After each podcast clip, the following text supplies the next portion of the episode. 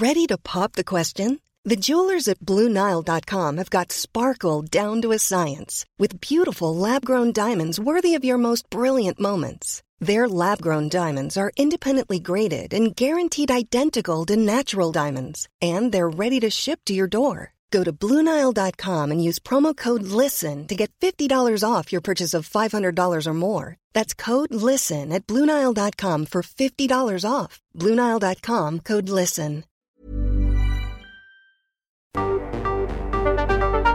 El Heraldo Radio presenta Cámara de Origen, un nuevo espacio para enterarnos del trabajo de las legisladoras y legisladores en los Congresos de México. En Cámara de Origen, tiene la palabra Carlos Zúñiga Pérez.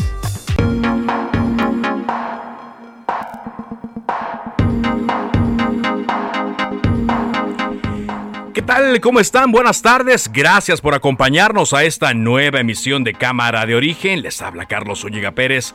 En este día que despedimos el mes de marzo de 2022. Es jueves 31. Se hizo largo el mes, pero se está haciendo corto el año jueves 31 de marzo de 2022. Y conforme también van avanzando las fechas del calendario, se están acercando momentos decisivos en el tema legislativo. Hoy el Partido Revolucionario Institucional ya presentó su propuesta de reforma eléctrica y vamos a platicar un poco de eso. Hoy también tendremos un programa especial, como ya nos habíamos comprometido en Cámara de Origen, a darle voz a las legisladoras y hoy estaremos viendo la agenda legislativa de género. Le vamos a dedicar mucho tiempo a esto porque vale la pena ver lo que se ha avanzado, pero también lo que sigue pendiente.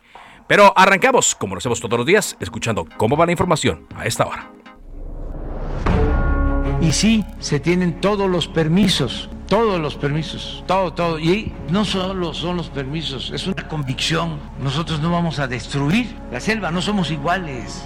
Se les va a informar sobre nuestro plan, generación de energías limpias, del propósito de fortalecer a Pemex, a la Comisión Federal de Electricidad, es decir, a las empresas públicas como Loré de Mola, que todavía me está pidiendo explicación, que por qué mi hijo este, se enriqueció. Debería de pedírsela a él, pero yo podría decirle que mi hijo, en comparación a la fortuna de Loré de Mola, es este, muy modesto. David Monreal, gobernador de Zacatecas. Hay algunos medios de comunicación que se convirtieron en promotores de las organizaciones criminales. Por fortuna, me parece que los menos pero hoy son quienes difunden, promueven las escenas de terror, de la estrategia del crimen. Senadora Beatriz Paredes. Que debemos preservar primero los valores democráticos, la autonomía plena del Instituto Nacional Electoral, revisar que no haya un desmantelamiento de la posibilidad de operación del Instituto Nacional Electoral y cuarto que no se atente contra los partidos de oposición.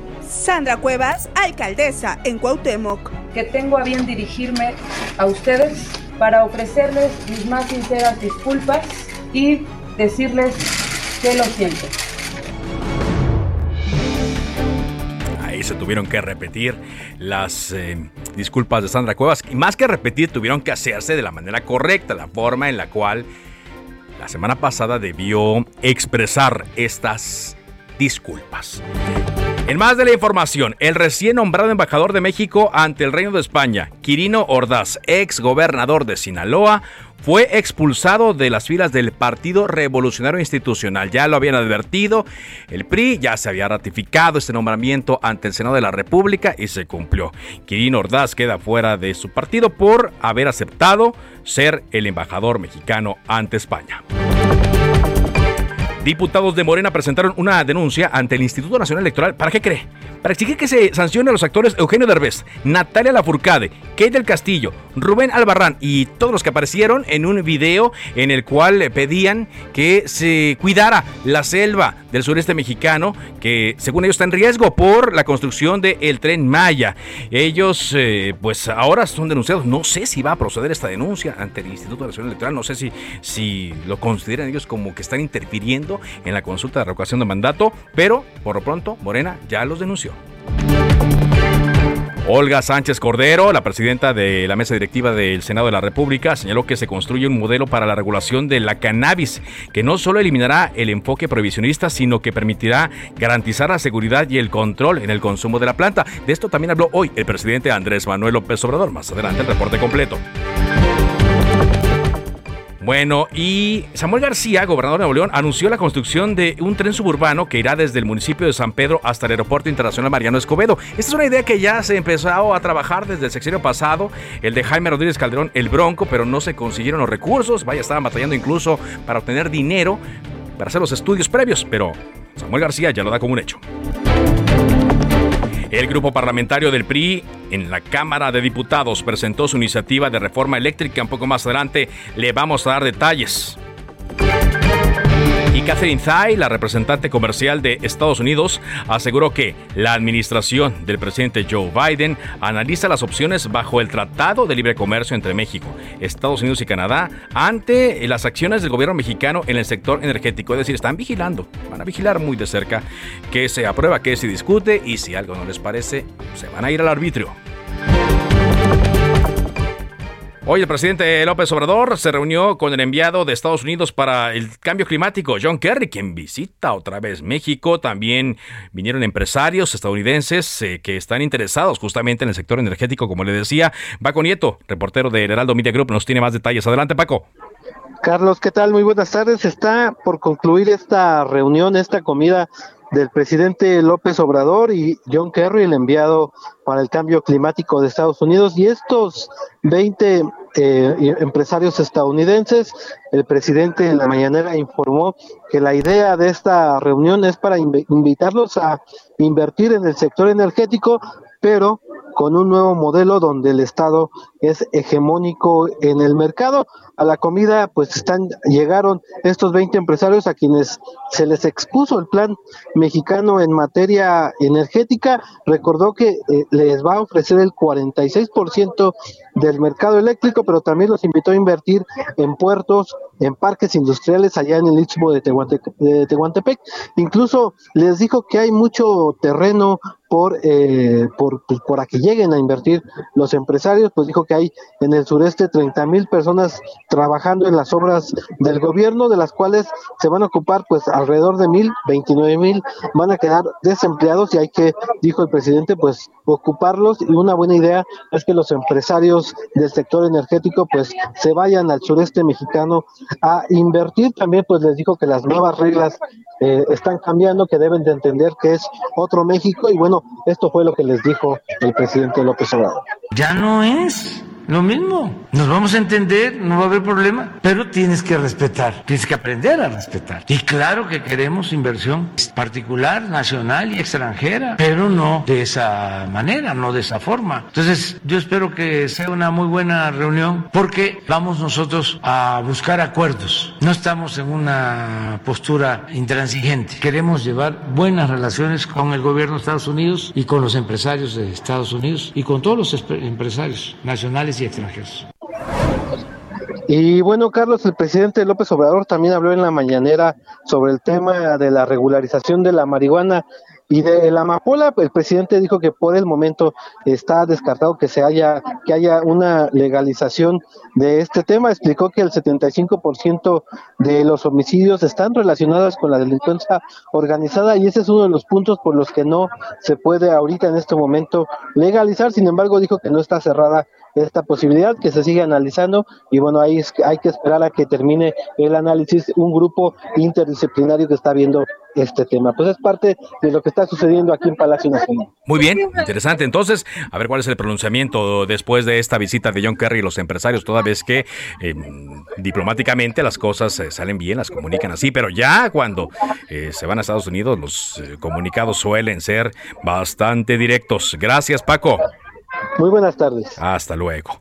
Bueno, vamos contigo directamente ahora a la Cámara de Diputados, Elia Castillo, porque nos dicen, Elia, que ya el grupo parlamentario del PRI presentó su propia iniciativa de reforma eléctrica. Adelante, Elia, con el reporte. Muy buenas tardes, Carlos. Te saludo con gusto. Pues así es, el grupo parlamentario del PRI aquí en la Cámara de Diputados presentó este jueves su propia iniciativa de reforma eléctrica. Esta propuesta contiene cambios y coincidencias respecto a la del presidente Andrés Manuel López Obrador. Entre ellas, Carlos elimina los porcentajes del 54% de la generación de electricidad a cargo de la Comisión Federal de Electricidad y del 46% para el sector privado. Además, establece la electricidad como un derecho humano y, y, también eh, pues señala que debe haber contratos de energías limpias. Esta propuesta establece que el Estado liderará los procesos de transición energética y además utilizará de manera sustentable todas las fuentes de energía que eh, con las que dispone eh, la nación, el país. Sin embargo, eh, te comento, Carlos, que esta iniciativa que es suscrita por el priista Marco Antonio Mendoza Bustamante coincide ampliamente con diversos temas de la propuesta del presidente Andrés Manuel López Obrador. Entre estos estas coincidencias, bueno, está la cancelación de la no cancelación de contratos de auto eh, de electricidad ilegales, establece que la rectoría del sistema eléctrico queda a cargo de la Comisión Federal de Electricidad y eh, además señala como facultad exclusiva del Estado la explotación de litio. Sin embargo, Carlos, justamente esta la presentación, la inscripción de esta iniciativa en la Gaceta Parlamentaria de este jueves desató, pues, eh, aunque no se ha hecho público, un eh, una confrontación entre los legisladores de el, o los coordinadores parlamentarios del PRI, Rubén Moreira, quien también es presidente de la Junta de Coordinación Política, del PAN, Jorge Romero, y del PRD, Luis Espinosa Cházaro, quienes desde la mañana pues eh, sostuvieron una encerrona eh, hablando justamente sobre esta iniciativa, toda vez que la, la Alianza Va por México presentará justamente una contrarreforma eléctrica en las próximas semanas. Y te comento que nos están adelantando que en que ahí eh, cabe la posibilidad de que en los próximos minutos esta propuesta inscrita el día de hoy sea bajada de la Gaceta Parlamentaria. Estaremos pendientes. Ah, o sea, no, no hubo consenso antes, no hubo previo y por eso la molestia, digamos que, que, quiso el PRI, a pesar de que no había acuerdo, sí, ya de una vez presentarla como, como agandalla, como si fuera un, este, ¿cómo decir, madruguete que le señalan. Exactamente. Mira, nada Exactamente, y justamente ahorita analizan que si hay alguna posibilidad, o más bien eh, hay una posibilidad eh, grande de que se pueda bajar esta eh, iniciativa suscrita por el priista Marco Antonio Mendoza Bustamante, quien, cabe señalar, es un diputado muy cercano a Rubén Moreira, Carlos. Bueno, pues vamos a ver qué ocurre entonces en los siguientes minutos. Muchas gracias, Elia, por este reporte. Muy buena tarde. Buena tarde. Y el trabajo conjunto, nos están haciendo llegar esta información, gracias al trabajo conjunto entre varias fiscalías del estado estatales como Oaxaca y Veracruz, permitieron la captura de Gustavo Abigail N, alias El Pino, presunto integrante del cártel Jalisco Nueva Generación, identificado como generador de violencia en los dos estados y sobre todo en la región del Istmo de Tehuantepec. El Pino al Pino se le vincula con actos de extorsión, huachicol, secuestro, tráfico de migrantes y drogas, así como robo de transporte de carga, con denuncias por parte de diversas cámaras empresariales nacionales y agrupaciones de transporte de carga. Es una buena noticia que se da desde la eh, Fiscalía de Veracruz y la Fiscalía del Estado de Oaxaca. Bueno, pues vamos a ir actualizando la información en el transcurso del programa eh, de hoy, Cámara de Origen, pero como le adelantaba, pues eh, tenemos eh, una mesa especial en donde, con la intención de darle voz la voz a través de los medios de comunicación a eh, los distintos grupos parlamentarios, pero sobre todo a la voz de las mujeres y analizar la agenda de género, lo que se ha avanzado, pero también lo que está aquí pendiente. Me da mucho gusto recibir a cuatro diputadas de la actual legislatura y que hayan aceptado venir a esta cabina. Yo creo que hace mucho no tenemos tantos invitados en esta cabina, pero me da gusto que sean ustedes. Gracias por acompañarnos. La voy presentando por una antigüedad del partido. Está con nosotros Ana Lilia eh, Herrera, diputada del PRI. Muchas gracias. Era Mariana Gómez del Campo, perdón. Mariana Gómez del Campo, primero, diputada del PAN. No importa, somos amigas, Ana Lilia y yo. Muchas gracias, Ana Lilia Herrera, bienvenida, muchas gracias. Gabriela Soy, diputada del Partido de la Revolución Democrática. Muchas gracias, Gabriela. y a Mirza Flores, vicecoordinadora del grupo parlamentario del Partido Movimiento Ciudadano. Bienvenidas. Gracias, Carlos. digo, Muchas gracias. Pues eh, es, es, un gusto, es un gusto que estén aquí y ojalá y podamos eh, repetir continuamente esta, esta mesa, porque le decía yo, sí se ha avanzado en algunas cosas, hay, hay, temas en los cuales debemos reconocer a todas las fuerzas políticas que... Eh, han tenido consensos a pesar de las eh, propias inercias y la propia ideología de los partidos, pero también hay pendientes. Empezando por esto, eh, Mariana, ¿qué, ¿Qué destacarías de lo que se ha avanzado hasta el día de hoy? Bueno, yo creo que hoy eh, podemos decir que tenemos una Cámara de Diputados paritaria, ¿no? El poder contar con la mitad de mujeres en la Cámara de Diputados es un gran logro pero también hay que destacar que tenemos que seguir trabajando para que las mujeres estemos en posiciones de poder dentro de la misma Cámara, dentro de los órganos autónomos de este país, porque por más legislación que nosotros hagamos al respecto, tenemos que seguir generando conciencia en los mexicanos, en las mujeres y en los hombres que están en la toma, que estamos en la toma de decisión de la importancia de que en todas partes haya mujeres. Un tema que quiero señalar es el tema del presupuesto. Tenemos que seguir dando la batalla en Cámara de Diputados para que verdaderamente haya presupuesto para las mujeres. Porque de nada sirve hablar de tantos programas como estancias infantiles, refugios para mujeres que sufren violencia, que todos los días estemos lamentándonos de los 11 feminicidios al día, cuando a la hora del presupuesto hay un partido político que es Morena y sus aliados, deciden quitarles el presupuesto. Entonces terminan siendo políticas públicas que no están beneficiando a la gente, sino todo lo contrario, están afectando a las mujeres mexicanas. Entonces, es curioso que por un lado tengamos la legislatura de la paridad y por otro lado ha sido la legislatura que más ha dejado solas a las mujeres mexicanas. Porque a la hora de que tú le quitas a una mujer la posibilidad de tener una estancia infantil, porque tienes la estancia infantil, te vas a trabajar con tranquilidad sabiendo que tu chiquita, tu chiquito va, va a estar bien cuidado. Hoy no saben en dónde dejarlos. Hoy probablemente tengan que haber abandonado el trabajo también. Ya que introdujo Mariana es del Campo este tema, si les parece vamos eh, eh, desarrollando algunos de los que seleccionamos para que ustedes nos digan qué, qué han hecho y sobre todo lo que se puede hacer. Ana Lilia, el Sistema Nacional de Cuidados, a propósito de todo esto que estamos viendo, eh, de lo que eh, se discutió recientemente en torno a las escuelas de tiempo completo, que también ya lo abordaremos un poco eh, más adelante, en esto que planteaba Mariana Gómez del Campo, ¿qué se le puede decir a las mujeres mexicanas en un día como hoy, en este fin de mes de marzo de 2022, de lo que han podido hacer ustedes? Pues poco. Mira, yo quiero subrayar lo que ha dicho Mariana. Somos la, la segunda legislatura de la paridad. ¿Qué ha pasado? Que la presencia de las mujeres no significa congruencia.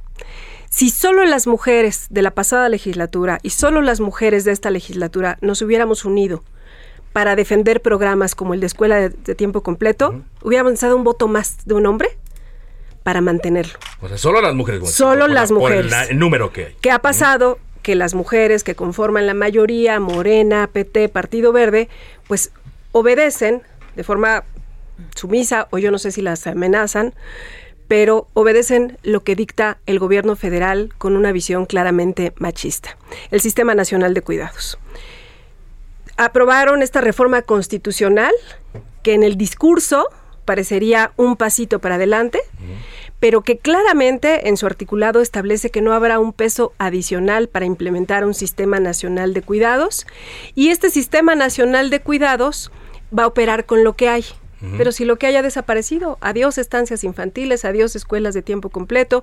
El anexo 13, que es el anexo para la igualdad, se ha convertido en un cajón donde el gobierno federal quitó recursos para mujeres emprendedoras, quitó recursos para todos los tipos de cáncer que nos dan a las mujeres, quitó recursos para los refugios contra la violencia y resulta que ahora es un cajón para guardar programas como Jóvenes Construyendo el Futuro, como Sembrando Vida, que ni siquiera están realizados con una perspectiva de género. Entonces, eh, digamos que hubo ahí este desequilibrio y lo están padeciendo ahora eh, muchas de, las mujeres. En este, en ese tenor, Ana Lilia, que mencionabas, si se hubieran unido los de Morena, ¿consideras que están incluso trabajando o algunas de ellas traicionando hasta su propia eh, ideología o, los ideales que la llevaron a pedir el voto con tal de seguir estas instrucciones? Claramente. Hay compañeras de la mayoría que incluso han presentado iniciativas posteriores a la desaparición que ellas votaron sobre estancias infantiles, por ejemplo, sobre escuelas de tiempo completo. Hoy Morena se desgarra las vestiduras diciendo que van a exigir que regresen las escuelas de tiempo completo. Yo diría, ¿cómo? Le quitaron ya el presupuesto. Ese programa en 2018 tenía más de 12.400 millones de pesos. En 2020 lo dejaron en alrededor de 5.000, pero además ahora hay que compartir ese recurso con infraestructura educativa y con escuelas de tiempo completo bueno, pues no, definitivamente no, no, no alcanza. Gabriela, ¿cuál es la postura desde su grupo parlamentario y, la experiencia que han tenido? ¿Qué les dicen? Cuando platican con mujeres, ustedes van también seguido a foros, van a pláticas, hablan con sus electoras, ¿qué les dicen? Pues yo creo que esta parte de sensibilizar, como dicen nuestras compañeras, el, punto del presupuesto fue muy claro. El punto del presupuesto donde no se le movió una sola coma, que era el presupuesto de un solo hombre, y que verdaderamente nosotros metimos casi 200, este, cinco días de trabajo en puras reservas, en hablarles a nuestras compañeras y decirles, no te va a alcanzar para este programa, vas a quedar fuera de esta circunstancia. En el caso que me corresponde, que yo presido la Comisión de Atención a Grupos Vulnerables, fue muy claro porque tenemos compañeras eh, que por sus hijos están allí trabajando y votaron a favor de este presupuesto, donde quedaban fuera totalmente de las circunstancias de la protección de sus hijos. De la misma manera votaron a favor eh, eh, que todas las, pues todas las instancias ciudadanas no apoyaran a, estas, a estas condiciones y a la hora que se cierra el presupuesto, a la hora que se ve esta realidad, pues llegan y me tocan la puerta y me dicen, compañera, necesitamos recursos porque ahora sí ya tengo el, terreno que me dieron, ya tengo la casa. Y mi pregunta es, ¿con qué recursos si tú, Curul, con este número votaste en contra de que a ti se te dieran los recursos para la protección de tus hijos o para el programa específico de salvaguarda a grupos vulnerables o específicamente para que estos grupos ciudadanos te apoyaran, como ha sido todo esto? Entonces, aquí es la pregunta cabe. Yo no sé si tienen esta consigna, yo no sé si hay una realidad clara de lo que se está haciendo ahí, porque como dice también nuestra compañera priista, que es clarísimo, ¿no? Terminamos con esto, se voten el no y entonces se suben a la tribuna con los mismos temas que votaron el no, esperando que alguien socialmente este, los apoye o exclusivamente tratando de ganar el discurso. El discurso se ganó en el momento del presupuesto, donde la alianza definitivamente de entrada hizo un presupuesto alterno y lo puso en la mesa de manera social y contundente, protegiendo definitivamente pues todas las instancias que fueron borradas y arrasadas y que no nos parece a nosotros que esos dineros ni que esos presupuestos lleguen directamente, porque entonces toda la infraestructura que apoya toda la protección de nuestra niñez, niños, niñas y adolescentes, está totalmente eh, deconstruida, está totalmente acéfala y los padres no tienen la capacidad de armar estas infraestructuras que nos hemos dado todos los que creemos en la democracia. Gracias, eh, gracias Gabriela. Mirza, Mirza Flores, un tema de dinero, por supuesto, y es lo que lo hemos visto a lo largo de las legislaturas, siempre genera discusiones, pero quizá como ahora eh, las visiones muy, muy distintas, polarizadas. ¿Cómo trabajar entre ustedes para poder llevar a un punto de equilibrio que no se está logrando, por cierto? Carlos, gracias por esta oportunidad porque nos permites a las mujeres que hemos dado la batalla en la Cámara de Diputados para poner y subrayar la emergencia nacional de poder atender a las niñas y a mujeres en el país y que no somos escuchadas. Es decir, eh, pasan página y siguen adelante de manera arbitraria con las votaciones, sin escuchar a nadie. No, no escuchan a nadie, eh, solamente a su presidente de la República. Es la gran tragedia, yo así lo veo, que en la legislatura de la, de la paridad, que en la primera legislatura que históricamente las mujeres somos mayoría en la Cámara de Diputados, lo que vemos son mujeres en el poder sin poder. Hay un claro desmantelamiento de la política pública nacional para la igualdad entre mujeres y hombres. Hay un desmantelamiento financiero y económico para todos los programas que se habían venido implementando, pero sobre todo que se habían venido construyendo, Carlos, de 27 años a la fecha. Una lucha que había venido avanzando, que venía cumpliendo, si quieres tú, eh, con, con, traspiés, con algunos tropiezos, cumpliendo con los tratados internacionales que México se había comprometido con la comunidad internacional, que México se había comprometido con las mexicanas, y el día de hoy no lo vemos. Nos da muchísima frustración puede ser esa la palabra, mucha impotencia, que en el discurso dicen que primero los pobres, que en el discurso se aprueba en 2020 el Sistema Nacional de Cuidados, en donde en el discurso también no solamente se aprueba, pero también te dicen, y voy a darle lectura, que no se genere ninguna estructura orgánica nueva ni compromisos económicos adicionales y deberán aprovecharse las instituciones ya existentes de los diversos órdenes parciales de gobierno. Una ley que se aprueba sin dinero es poesía. Exacto. Buena frase, muy buena frase. Vamos en un corte comercial y si les parece retomamos eh, con otros temas también eh, a partir de lo que eh, señalaba Mirza Flores. Estamos platicando también con Anilia Herrera, Mariana Gómez del Campo y Gabriela Sodi. Esto es Cámara de Origen en esta mesa especial con los avances y retos de la agenda legislativa de género. Volvemos al Heraldo Radio. Se decreta un receso. Vamos a un corte, pero volvemos a Cámara de Origen con Carlos Zúñiga Pérez.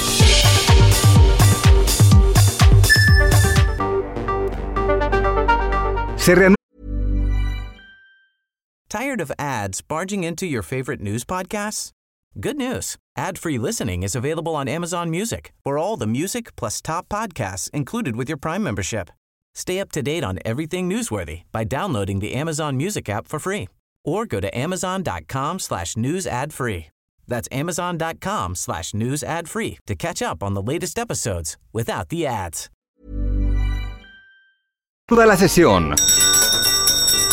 Volvemos a Cámara de Origen con Carlos Zúñiga Pérez.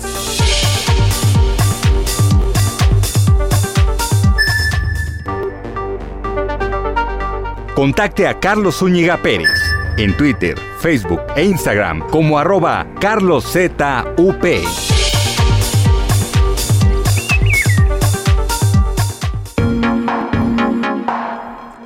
Avanzamos en cámara de origen, en esta mesa especial aquí en nuestra cabina central, eh, desde la Ciudad de México, con varias eh, diputadas, varias legisladoras que traen muy muy presente la agenda legislativa de género. Durante el corte comercial eh, hablábamos de, estos temas que socialmente eh, son los más eh, apremiantes. Hablábamos antes de la pausa, por supuesto, de que todo esto está siendo afectado por la utilización del presupuesto, lo que originalmente se tenía para esos programas para otros y que en muchas de las ocasiones pues ni siquiera sabemos si efectivamente ese dinero va a dar a donde supuestamente iba a dar. Pero las necesidades de aquellos programas que em, tenían ese recurso, ahí están. Ahí, ahí se quedan, Ana Lilia. Sí que en un momento hablamos de la 3 de 3, de perspectiva de género, pero eh, a propósito de lo que decía Mariana Gómez del Campo durante la, eh, el corte comercial, el tema de, de las estancias. Es algo que han pasado que tres años Sí, desde que se eliminaron, tres años. Estamos en el cuarto año de gobierno. Sí, cuarto Desde año el día gobierno, uno, las instancias desaparecieron. Y es algo que la gente sigue solicitando. Es algo que me imagino que las mujeres les siguen pidiendo. Todos los días. Estamos en un país donde uno de cada tres hogares está jefaturado por una mujer, con el doble reto de llevar el sustento y de tener a cargo el cuidado de los hijos.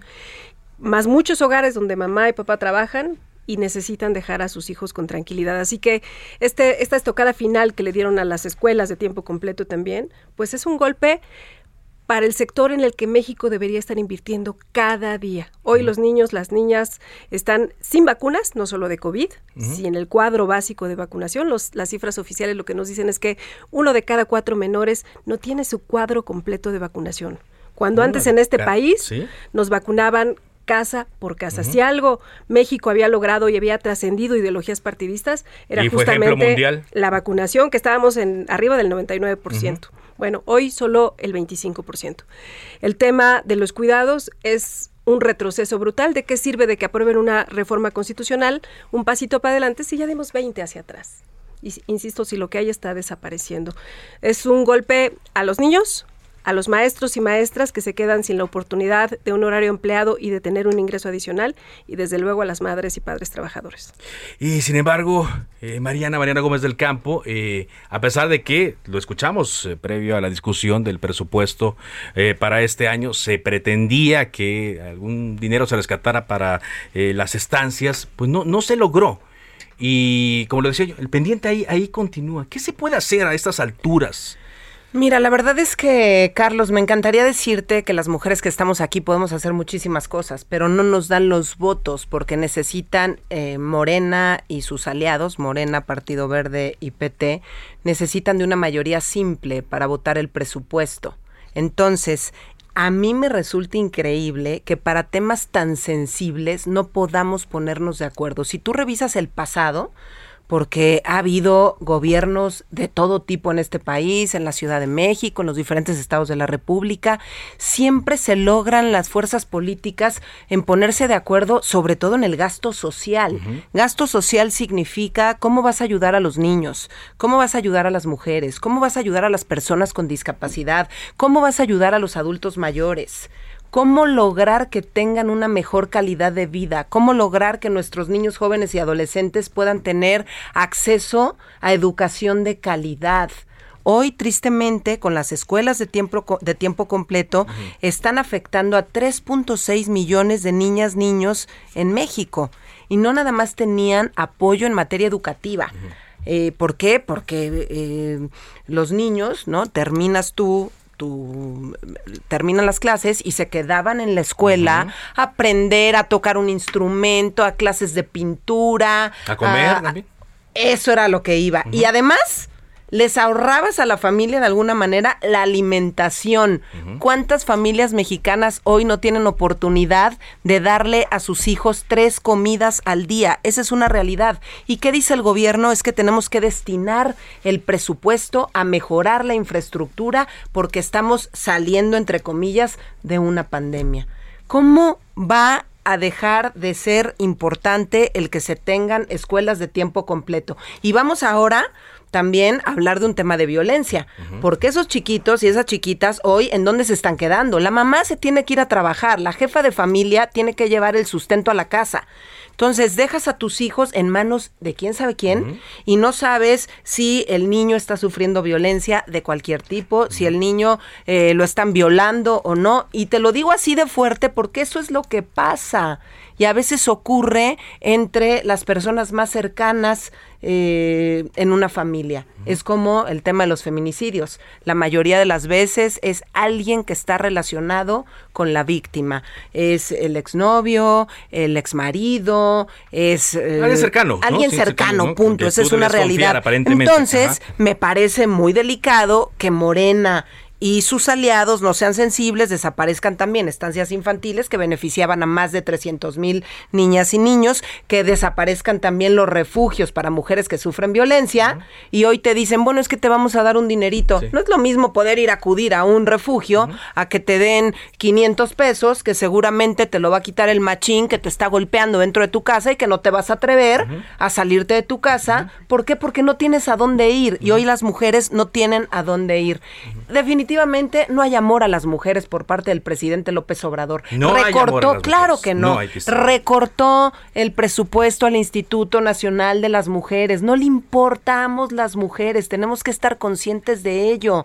Y como no le importamos, nosotros tenemos que dar la batalla en el poder legislativo y aunque no se apruebe el presupuesto, los vamos a seguir evidenciando porque en el 2024 se tienen que ir porque han abandonado a las mujeres, han abandonado a los niños, han abandonado a los jóvenes y vemos en cambio sus grandes obras, sus grandes elefantes blancos que no van a servir para nada y son, bueno, eh, y es un boquete que le abre eh, al presupuesto tremendo en lugar de estar ayudando a los que más lo necesitan. Mariana, gracias Mariana. Y sin embargo, eh, Mirza, Mirza Flores, vicecoordinadora del Partido Movimiento Ciudadano, ellos aseguran que porque lo he platicado aquí con legisladoras, incluso senadoras de Morena, que eh, no se están eliminando, sino que se están canalizando de otra manera. Por ejemplo, dicen que en el caso de las escuelas de tiempo completo se va a hacer ahora a través de la escuela es nuestra. Y esa es con la idea que se quedan muchas de las personas que estaban siendo beneficiadas con estos programas. ¿Quién garantiza que esto está ocurriendo así? Es que son puras mentiras.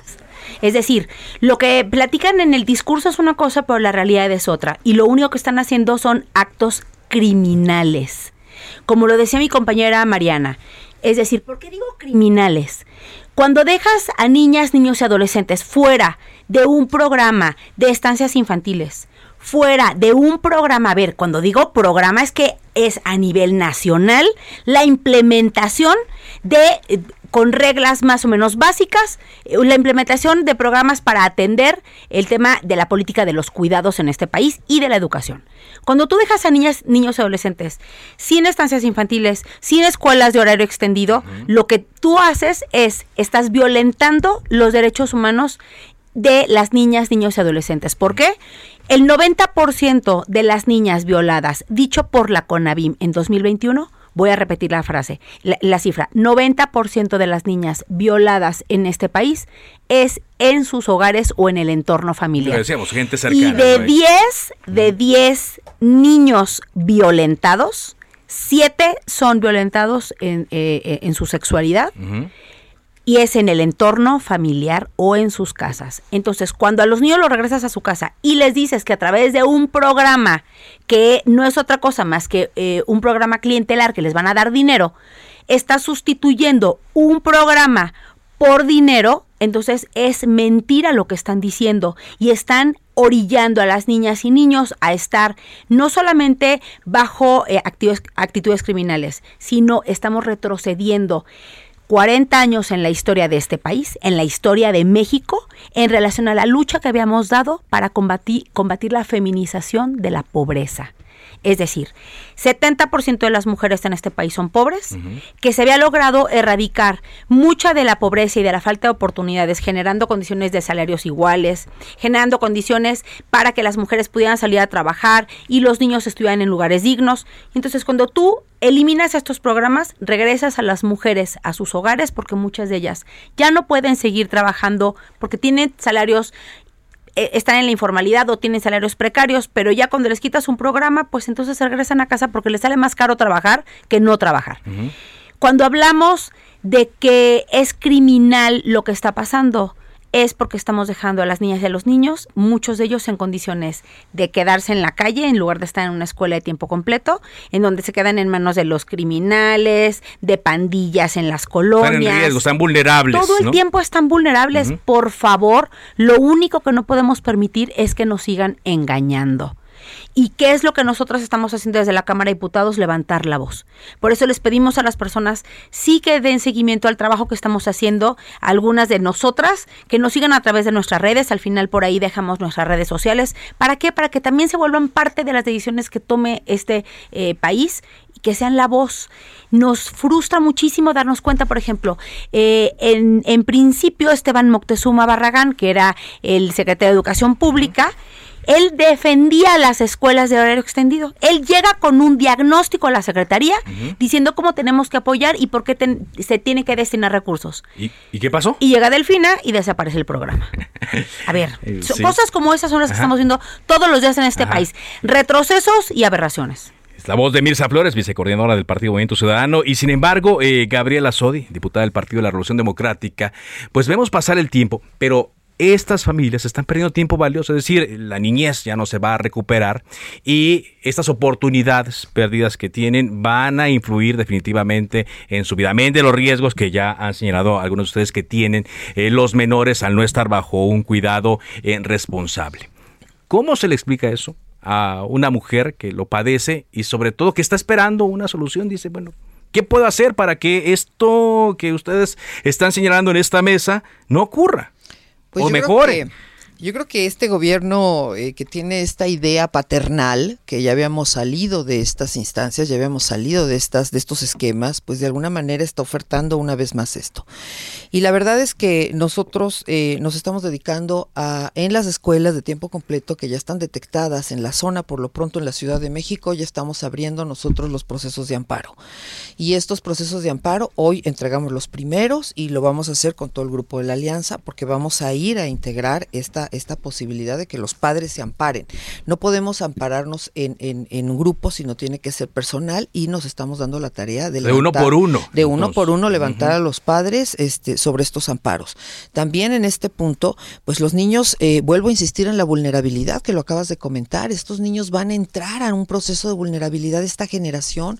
Son niños que hace dos años no tienen una, una clase oficial, todas las escuelas públicas, y los dejaron a través de estos convenios con con las eh, televisoras eh, privadas a que los niños estuvieran frente a una pantalla sin ninguna interrelación.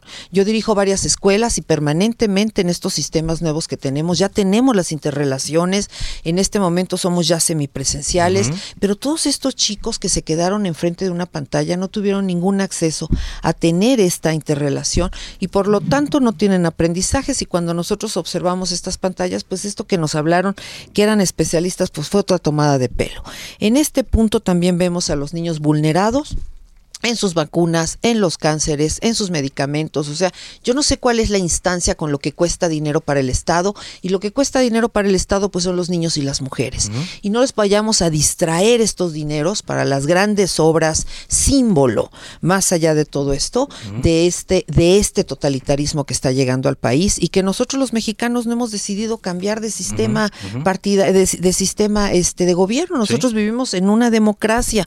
Por lo tanto, vamos a ir sobre los amparos y vamos también a revisar a todos estos maestros que van a quedar fuera de este sistema, es, todas estas familias que ya no van a tener esta parte. Hemos detectado nosotros que como sello de la cuarta transformación tienen un dicho en el dos transitorio, en el segundo transitorio todos los dineros que no van a existir porque no están asignados, pues definitivamente vamos a ver si se les da algún tipo de dinero a disponibilidad, porque esa palabra les encanta.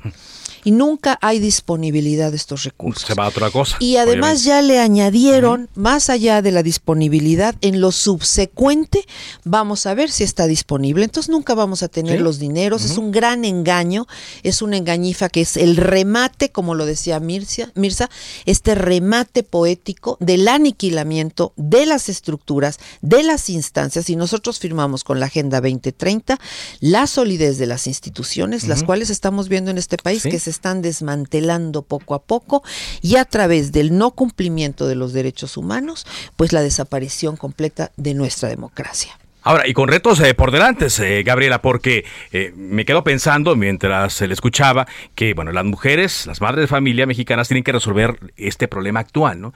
Pero estamos también por ver las consecuencias de la pandemia en el término de los niños, las consecuencias que van a tener en su educación, estos dos años que no estuvieron asistiendo a las clases presenciales, y también la mujer tendrá que cargar por ejemplo, con los estragos, las escuelas que la COVID también le, le, va a dejar a la propia mujer y a los integrantes de su familia, que eso es algo que tampoco estamos viendo. Amén de las secuelas psicológicas también que la pandemia está dejando. Entonces, todavía no terminamos de solucionar los problemas cuando ya se están acumulando los otros. Y pareciera que eh, no se está pensando en ese futuro, o sea, la cantidad de problemas que se van a venir.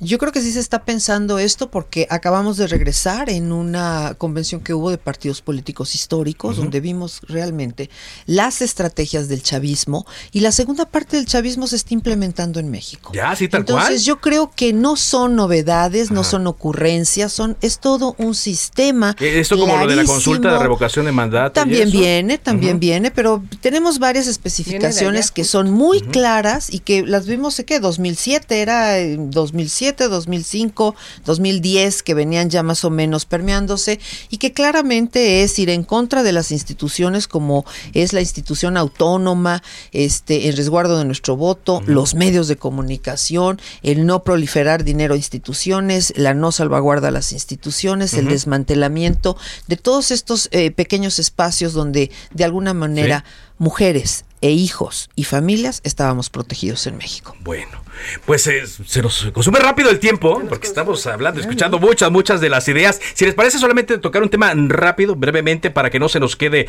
fuera, el de la 3 de 3 contra la violencia política de género. ¿De qué se trata esto, Ana Lilia? A ver, no queremos violentadores en la toma de decisiones. Se sentó un precedente muy importante a partir de la lucha de varios colectivos feministas, entre otros vamos a hacer el comercial para 50 más 1, que estuvimos, saludos a nuestra líder nacional. A ver, eh, ¿qué es? Ningún violentador al poder no deudores de pensión alimenticia en ningún cargo de toma de decisiones, no agresores sexuales, incluyendo el acoso y el hostigamiento, no agresores de mujeres, niñas y niños en el espacio privado y público. ¿Por qué? Lo privado también es público, ¿eh? Si un juez es un violentador, es un violentador de mujeres, ¿cómo va a juzgar a quien comete un abuso contra una mujer? Me parece que sí importa. Se logró este acuerdo del INE por el cual no se permite que alguien que contienda por un cargo de elección popular tenga una de estas tres características. Estamos convencidas que tenemos que ir a más. No solamente cargos de representación popular, cargos por concurso y cargos de designación. Pues sí, porque acabamos de ver uno, ¿no, Mirza? El de el fiscal general de la República con un tema familiar y cómo dos mujeres estuvieron más, bueno, una más de 500 días de presa y otra con una orden de presión a, su, a sus más de 90 años de edad. Bueno, la más fiscal está libre y el fiscal sigue en su cargo y el presidente no hace nada al respecto. Ni opina Al fiscal debiéramos estarlo enjuiciando, pero ya, y eso nos toca en la Cámara de Diputados. Ojalá, ojalá que se haga ¿Y sí lo se que se tenga. Sí. Pues A a ver, ver, es cuestión de voluntad. A mí me resulta increíble que el presidente de la República guarde silencio. ¿Qué tanto le sabrá al presidente de la República como para que no toque a un fiscal que se atrevió de esta manera a meterse con su propia familia y encarcelar a una mujer, Alejandra eh, Cuevas. Cuevas. ¿no? Por más de 500 días. Entonces, ¿dónde está la justicia en nuestro país? ¿En manos de quién estamos? Ya basta de inmiscuirse en el poder judicial. Por eso existe en México la división de poderes, ejecutivo, legislativo y judicial. Por eso es tan importante la educación, para Sí. que desde niños comprendan que hay división de poderes. Y el presidente de la República no entiende de esto, quiere Ajá. apoderarse de todo. Déjale una pregunta a Mirza Flores Mariana a propósito de esto. ¿Tienen aliados de los diputados, los integrantes de esta legislatura, hombres, para poder sacar adelante esta agenda? es muy complicada esa alianza eh, o, o digamos esa solidaridad porque las mujeres tenemos mucha claridad de lo que queremos erradicar, que es la violencia en todas las esferas de la vida de las mujeres. Es decir, queremos erradicar la violencia política en razón de género, sí, pero tenemos que comenzar erradicándola desde el origen dentro de los hogares, en los espacios públicos, en, los espacios eh, privados, en el sector público. Hemos venido trabajando las mujeres los últimos 27 años para erradicar todas las formas de violencia. Entonces, cuando llegamos a la política, pues ahora en la política queremos que también se erradique la violencia contra las mujeres que estamos en el servicio público. O que servidores públicos dejen de ser violentos, como lo decía Ana Lilia, como lo decía Mariana, como lo, lo- lo ha sostenido también Gaby Sodi. Es decir, que nosotras empujemos esta agenda no quiere decir que nuestros compañeros eh, se encuentren cómodos con esa agenda, porque a muchos de ellos pues les estamos destapando ahí eh, una situación, Sí, claro. una un- Podrían no, caer en estos. ¿no? y, y- y una situación en donde muchos de ellos pudieran verse involucrados en algún tema de una sentencia eh, de, de violencia, una falta de eh, alimentos eh, en sus hogares, que no estén cumpliendo con lo- la protección o los cuidados de sus menores hijos dentro de sus espacios laborales. Es decir, eh, esta cultura machista ha estado muy arraigada por milenios en, en la humanidad. Sí. Querer combatir y erradicar estas prácticas machistas, pues es quitarle poder a quien ha ejercido violencia siendo impune, que nunca ha tenido un castigo. Entonces hoy que empezamos a ponerle los puntos a la es y es, digamos que hay quien considera, nuestros compañeros, y si hay que decirlo, hay quien considera que pueden ser excesivas las medidas. Claro, porque no han vivido en carne propia la violencia. Y, y las- No. y lo pueden llegar a bloquear, ¿no? Eso Claro, a ver, y pueden llegar a bloquearlo. Que ojo, también tenemos compañeros que están completamente comprometidos con la agenda para combatir la violencia contra las mujeres y están con nosotras eh, caminando y avanzando en materia legislativa. Me quedan dos minutos, Gabriel, me gustaría cerrar a propósito de lo que decías, tu experiencia en educación, que eso también tiene que ver mucho, desde lo que aprendemos y vemos. Bueno, desde sí, la, niños, la ¿no? educación eh, surge en casa y también estamos viendo que la violencia también puede surgir en casa y tenemos que estar actuando. Yo acabo de terminar un libro que la Cámara me va a hacer favor de reeditar, es acerca de la violencia simbólica, donde nosotros culturalmente vamos a respetar tradiciones y costumbres y usos que verdaderamente son identitarios y cuáles nosotros vamos a tener que desechar porque son violatorios de derechos humanos y los llamamos tradiciones y los llamamos costumbres y los llamamos identidad. No, bueno, yo yo creo que ahí sí vamos a meter la mano claramente desde la eh, Comisión de Cultura, desde la Comisión de Derechos Humanos, tenemos desde las infancias, pues dónde aclarar esto para que la violencia no se siga, no se continúe, no se eduque y eduquemos a nuestras niñas y a nuestros niños y a nuestros adolescentes en este ámbito de respeto que tenemos que iniciar todos, porque ya no podemos seguir confrontando y seguir empapando más esta República Mexicana de sangre. Por supuesto. Buscamos la no repetición. No repetición, la no repetición. La no repetición de la violencia, de, las, de los usos y costumbres, de la cultura, de la violencia disfrazada de cultura. Eso queremos, Carlos. Pues qué gusto haberlas tenido Gracias. el día de hoy aquí en esta mesa. Ojalá la podamos repetir. Y también, eh, yo lo digo a, eh, a nuestro auditorio que nos ha estado preguntando, vamos a incluir, por supuesto, a legisladoras del bloque oficial. Sí, para que les recordemos que dejaron sin quimioterapias a los niños con cáncer y a las mujeres con cáncer también. Y otros temas que también se puedan eh, No prestar a discutir en esta, en esta mesa. Gracias, Mariana Gómez del Campo, por habernos acompañado. gracias, Gracias, Carlos. Andrea Herrera, Gracias, PRI, muchas Carlos. gracias. Mirza Flores, del Movimiento Ciudadano, muchas gracias. Gracias, Carlos. Gabriela Sodi, de Partido de la Revolución Democrática. Ha sido un gusto el tenerlas aquí y estos micrófonos están a su disposición. Amén de que, pues, eh, frecuentemente vamos a estar platicando sobre las noticias del día Nos y lo que a ocurra tomar en en las serio, cámaras. ¿verdad? No, no, Por Gracias, supuesto, Carlos. por Te tomamos la supuesto. palabra. Te tomamos la palabra, Carlos. Muchas Sí, gracias. Vamos. De esta forma llegamos a la parte final de Cámara de Origen. Gracias eh, por habernos acompañado. La información se va a actualizar enseguida en referente informativo y nosotros le esperamos mañana, como siempre, a las 4 de la tarde, tiempo del centro de México, con la información y las entrevistas que tienen que ver con el quehacer legislativo. Por ahora, como dicen las diputadas, es cuanto. Buenas tardes.